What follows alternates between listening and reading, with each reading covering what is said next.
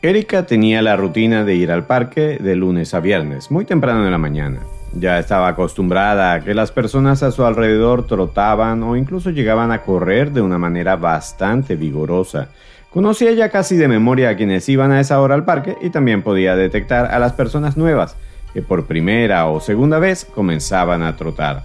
Estos corredores o corredoras no se notaban nada cómodas mientras trotaban y ya Erika pudo reconocer quiénes no iban a volver al parque después de las primeras dos o tres sesiones.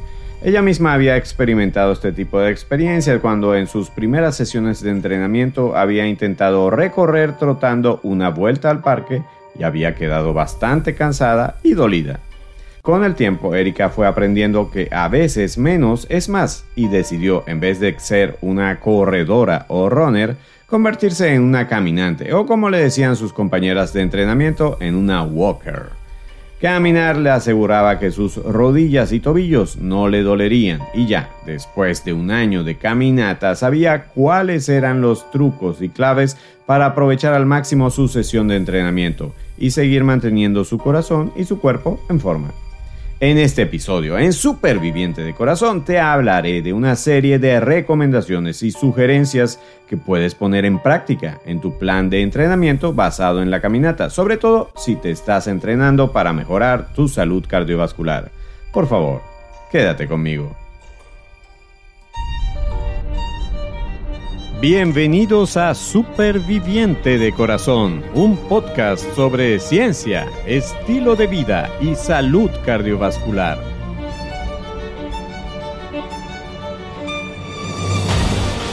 Soy tu anfitrión, Enio Sánchez Brososki, fisioterapeuta cardiovascular y escritor.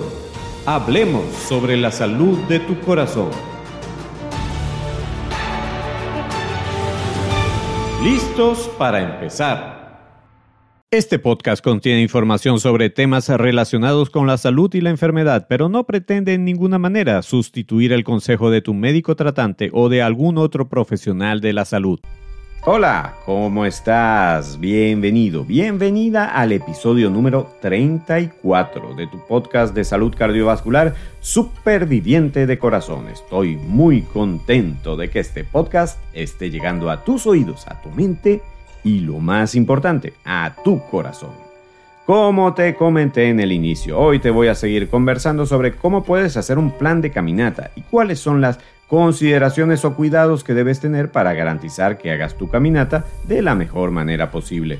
Este episodio es la continuación del episodio número 31, por lo que te invito a que lo revises para que puedas darle continuidad. Ya en el episodio 31 te había comentado sobre las preparaciones que debes tener para comenzar un plan de entrenamiento mediante la caminata. Ahora te conversaré sobre las consideraciones que debes tener mientras caminas.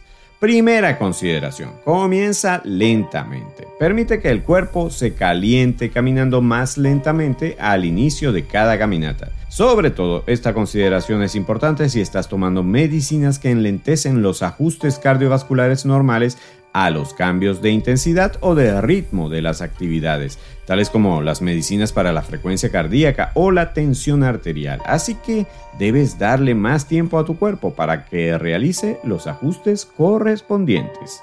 Segunda consideración, sé paciente contigo mismo o contigo misma. Cuando te pido que seas paciente, me refiero a que no puedes pretender lograr los efectos de un programa de entrenamiento en solo dos semanas. Si bien es cierto que es posible que sientas algunos cambios favorables desde las primeras sesiones, no debes intentar compensar toda la inactividad física que has cultivado en tu vida con las primeras sesiones. Toma las cosas con calma. No tienes por qué caminar rápidamente en las primeras sesiones, ni tampoco tienes por qué caminar tan largas distancias. Poco a poco encontrarás tu ritmo apropiado. Tercera consideración. Cuida tu postura al caminar. En ocasiones, y esta recomendación es fundamental para ti, sobre todo si has sido operado u operada del corazón y tienes la herida, esa herida en la parte anterior del pecho, es inevitable que quieras caminar inclinado o inclinada hacia adelante pero hemos sido diseñados para caminar erguidos y un o una superviviente debe mantener su actitud mental y postural consona con su identidad. Apenas el dolor vaya disminuyendo, enderezate lo máximo posible y mira al frente. Nada de estar mirando siempre al suelo. Cuarta consideración, chequea tus señales objetivas. Caminar es un ejercicio muy sencillo de realizar, quizás el más sencillo, pero para una persona que ha pasado por un problema cardiovascular o si has estado mucho tiempo oxidándote en tu silla o sofá, tengo para ti al menos tres y hasta cuatro aspectos objetivos que pudieras controlar con cierta facilidad para saber exactamente cuál es la intensidad de tu caminata. En primer lugar, tu frecuencia cardíaca. Ya hemos hablado de ella en varios episodios porque es una de las señales más importantes a las que debes prestar atención. Si bien es cierto que la frecuencia cardíaca puede ser influenciada por tu estado de ánimo o por los niveles de estrés que estés enfrentando y por lo tanto es susceptible de estar influenciada por estímulos subjetivos, es un parámetro que debes considerar como un dato objetivo. Recuerda que si has sido evaluado o evaluada por un cardiólogo o un fisioterapeuta cardiovascular, te debe haber asignado una frecuencia cardíaca límite, al menos mientras inicias tu programa de entrenamiento. También quiero hacer énfasis en que si has experimentado síntomas o molestias asociadas con una enfermedad cardíaca, deberías ser chequeado o chequeada por un médico especialista antes de ponerte a hacer un plan de entrenamiento físico. La información de cuál es tu frecuencia de entrenamiento y tu frecuencia cardíaca límite va a ser de utilidad para que evites superar un trabajo cardíaco que podría aumentar tu riesgo mientras haces ejercicio. En el caso de que no hayas sufrido una enfermedad cardíaca, un límite que esté cercano a un 70% de tu frecuencia cardíaca máxima de acuerdo a tu edad podría serte útil para comenzar a entrenar. Si tienes dudas respecto a este tema, por favor, revisa el episodio número 10 de este podcast. Otra señal objetiva a la que debemos hacer eh, referencia es la velocidad a la que caminas. La velocidad es uno de los dos principales aspectos que determinan la intensidad de tu caminata. El otro es la inclinación de la pendiente, después vamos a hablar de ella. Obviamente mientras más rápido caminas, más intenso es el esfuerzo. ¿Recuerdas que conversamos sobre cómo puedes usar el concepto de METS para determinar la intensidad de ejercicio que haces? Si tienes dudas, puedes ir al episodio número 9 de este podcast y ampliar este concepto. Por los momentos te puedo decir que si caminas a una velocidad de unos 3 km por hora en un terreno totalmente plano, estarás consumiendo unos 2.4 METs, es decir, sería una actividad más o menos ligera. En cambio, si caminas a unos 6 km por hora, estarías consumiendo unos 4 METs. Fíjate la diferencia. Con lo que harías una caminata moderada. Pero si caminas a unos 8 km por hora, tu intensidad de ejercicio estaría por encima de los 7.5 METs.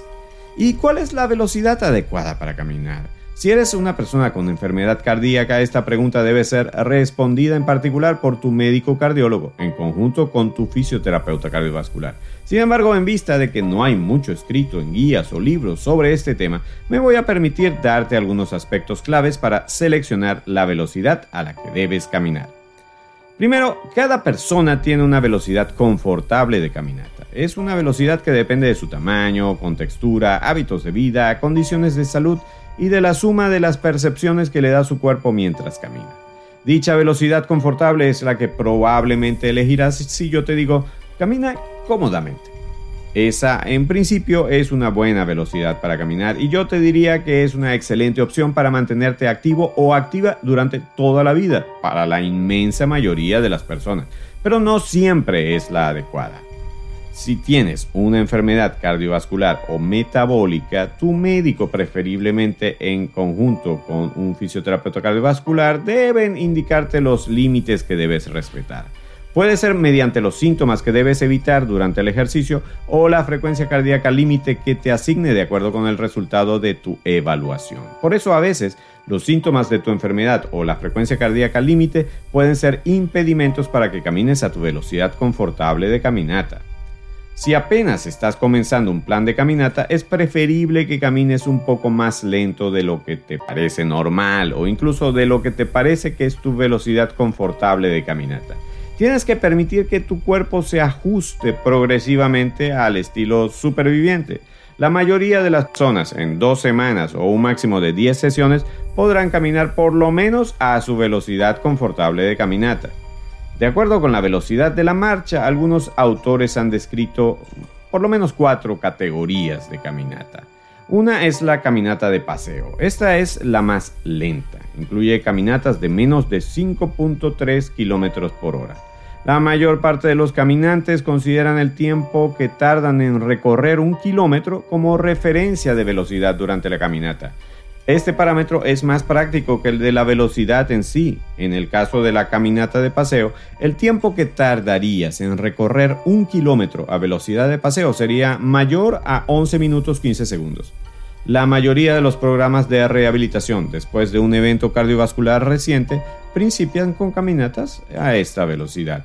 Hay otro tipo de caminata, otra categoría de caminata que sería la caminata moderada. Esta categoría describe velocidades de desplazamiento entre 5.3 y 6.8 km por hora. Esto supone un tiempo de entre 11 minutos 15 segundos y 8 minutos 46 segundos para completar un kilómetro. La mayor parte, si no todas las personas que utilicen esta velocidad de caminata tendrán significativos beneficios sobre su salud cardiovascular y mantener esta velocidad de paso garantiza una buena condición física desde el punto de vista aeróbico o cardiorrespiratorio. Hay también una caminata, una velocidad de caminata que se llama caminata aeróbica. Esta categoría involucra a personas con muy buena capacidad funcional aeróbica, es decir, aquellas que están en excelentes condiciones físicas. Implica sostener una velocidad de desplazamiento entre 6.8 y 9.6 kilómetros por hora. En este caso, un kilómetro puedes recorrerlo entre 8 minutos 45 segundos y 6 minutos 15 segundos. Por supuesto, un bajo porcentaje de personas adultas pueden mantener esta velocidad y menos usarla como velocidad de entrenamiento. Tampoco te digo que esta es una meta que tienes que alcanzar. La caminata moderada, la que hablamos anteriormente, hecha regularmente, tiene suficientes beneficios con menos riesgo de lesionarte. Y por último hablemos de la marcha olímpica. Esta es una categoría reservada a los atletas de élite. Ellos o ellas pueden caminar a una velocidad mayor a 9.6 km por hora. El kilómetro lo alcanzan en menos de 6 minutos 15 segundos. Para lograr caminar a estas velocidades, el atleta o la atleta tienen que hacer ajustes en su dinámica de la caminata, aumentando el movimiento de la pelvis, dando origen a ese vaivén tan particular que tienen los atletas que practican esta disciplina olímpica y que posiblemente hayas visto en los videos que filman estas tipos de este tipo de competencia. Si tienes tiempo caminando y tu frecuencia cardíaca límite o tu estado físico lo permite, podrás esforzarte un poco más durante la caminata. Exigirte más que la velocidad confortable de caminata puede traer mayores beneficios sobre tu forma física, siempre y cuando evites ejercitarte a una intensidad que consideres como fuerte o muy fuerte en esa escala de percepción del esfuerzo o escala de Borg. No hagas ejercicio que consideres que es fuerte o muy fuerte. No va a ser de mucho beneficio para tu salud cardiovascular. Recuerda siempre, si estás enfermo, acude a tu médico antes de iniciar un programa de caminata. Estábamos hablando entonces sobre la velocidad de caminata. Vamos a hablar de otra señal objetiva, la tercera señal objetiva, aparte de la frecuencia cardíaca y la velocidad de caminata. La tercera señal objetiva a la que debes prestar atención es a la inclinación del terreno. Para saber cuál es la inclinación del terreno que estás subiendo mientras caminas, puedes descargar una aplicación en tu teléfono inteligente. Algunas de las aplicaciones de caminata o carrera tienen la información de cuál es la elevación de un segmento de trayecto o terreno.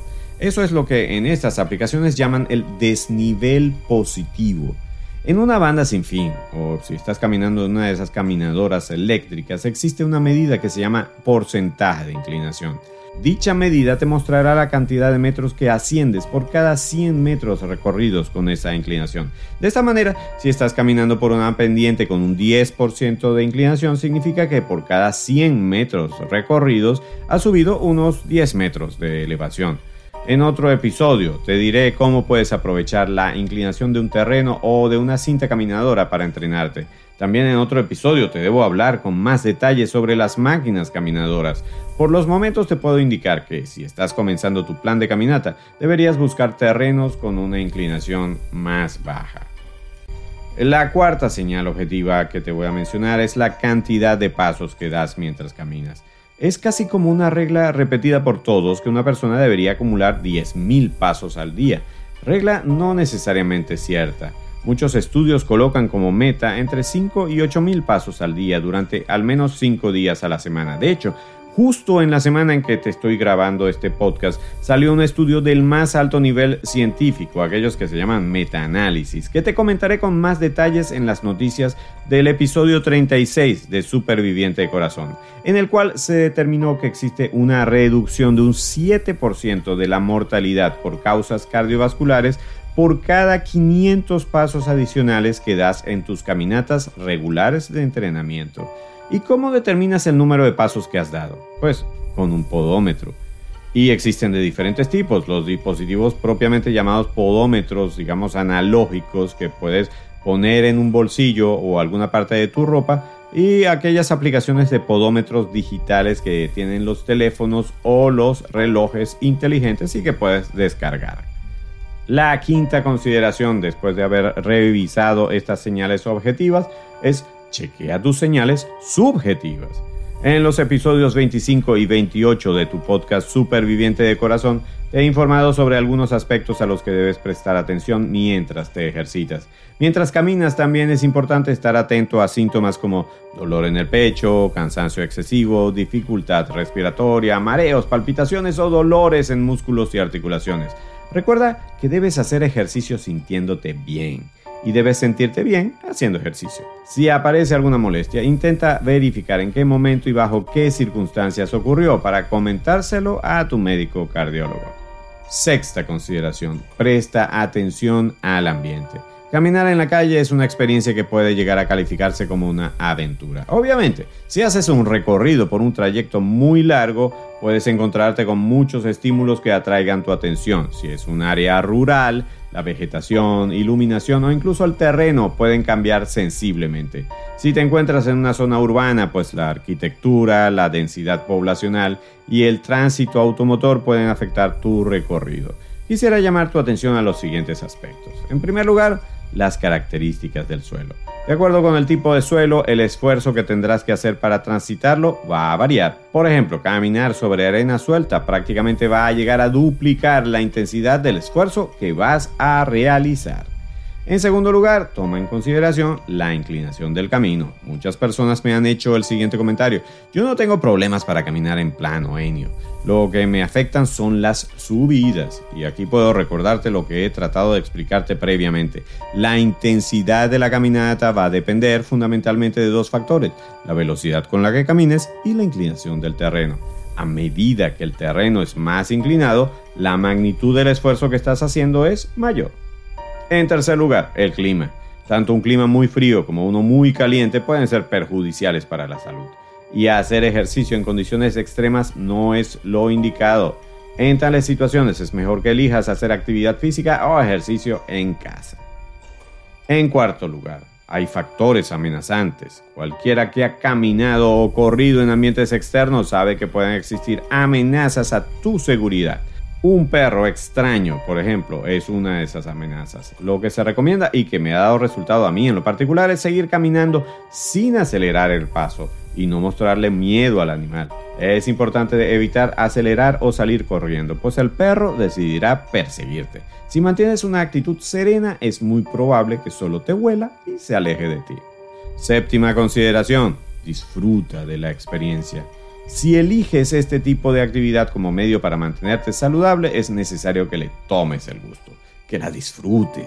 Es poco probable que decidas convertir algo desagradable en un hábito. Así que busca reforzar lo positivo de la caminata. Quizás caminando en sitios que te resulten particularmente especiales o inspiradores. O tal vez haciéndolo en compañía. Octava consideración, termina más lentamente. Igual que comenté al principio de esta parte, debes comenzar más lento y progresivamente llegar a la velocidad adecuada.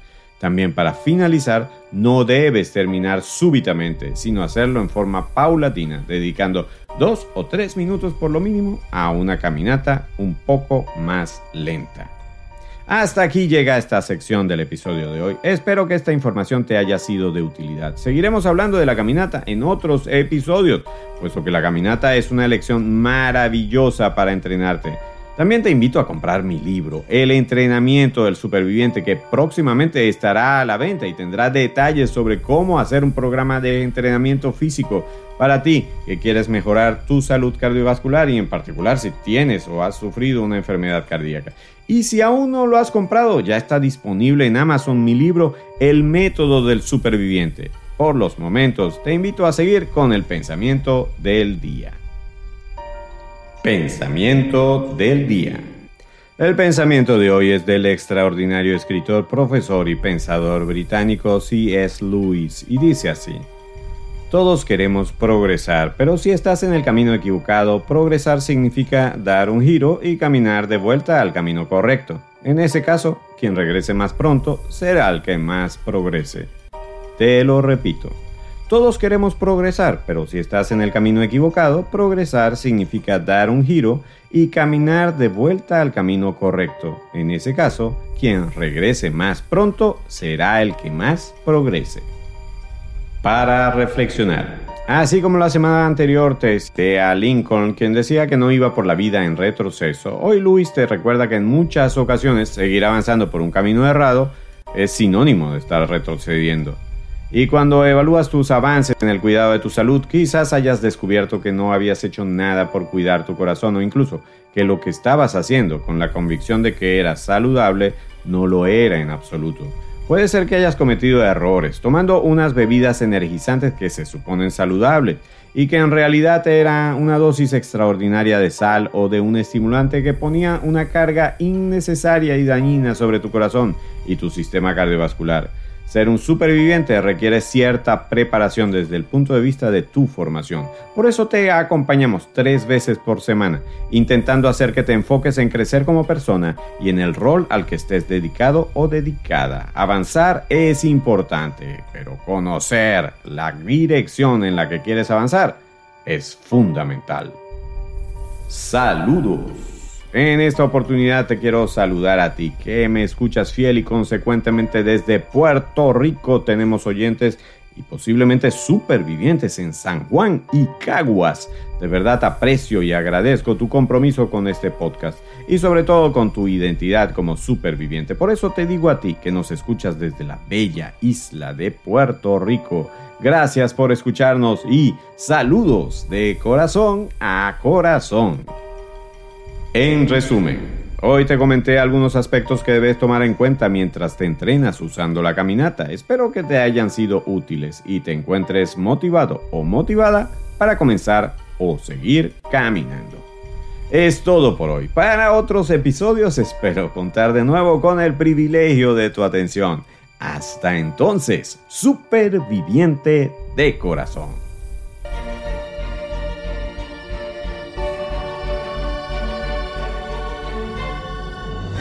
Por hoy llegamos al final.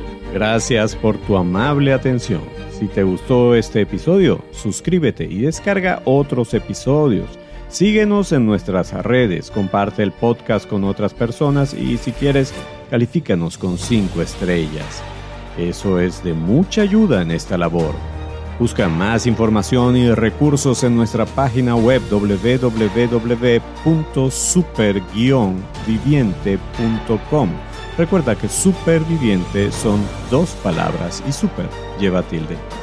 Hasta el próximo episodio, donde seguiremos hablando con fundamento sobre la salud de tu corazón.